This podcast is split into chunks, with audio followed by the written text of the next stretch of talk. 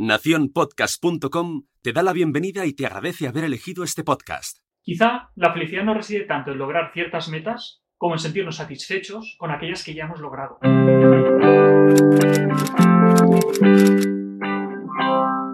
Este libro me encanta, se llama 13,99 euros y os voy a leer una cita que viene al pelo para lo que os quiero comentar hoy. Os drogo con novedad. Y la ventaja de lo nuevo es que nunca lo es durante mucho tiempo. Siempre hay una nueva novedad para lograr que la anterior envejezca.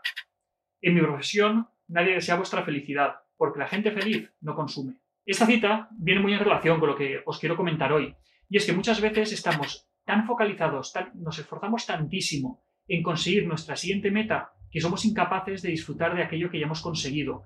Vivimos continuamente como ratones en una rueda, que se están esforzando siempre en avanzar muy rápido, en correr un montón por llegar a algún sitio y no saben ni siquiera dónde están yendo. Pues muchas veces nosotros somos ese ratón. Si miramos a nuestro alrededor vamos a ver un montón de gente. Pues todas esas personas, todo el mundo que nos rodea, tiene un mismo objetivo, que es ser felices. Pero todos tenemos una misma dificultad, que es que no sabemos muy bien cómo lograrlo. Un error que cometemos muchas veces es que condicionamos nuestra felicidad a lograr ciertas cosas.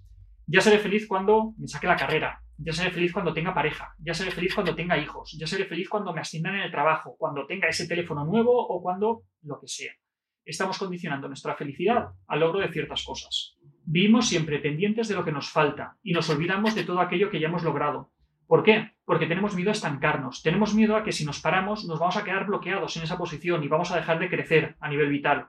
Eso nos lleva a que nunca estamos satisfechos, siempre queremos más.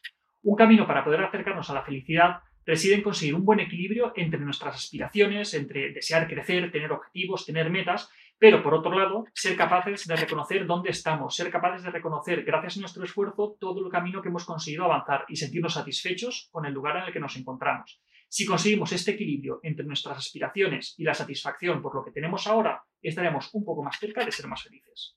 De todo esto hablo en un artículo que acabo de publicar en El País, que se llama Renunciar para ser felices. Espero que os guste mucho. Podéis encontrar el enlace en los comentarios. Si os ha gustado el vídeo, ya sabéis, compartirlo, darle al like, suscribiros al canal y podéis contactarme en píldoras sin acento Un saludo.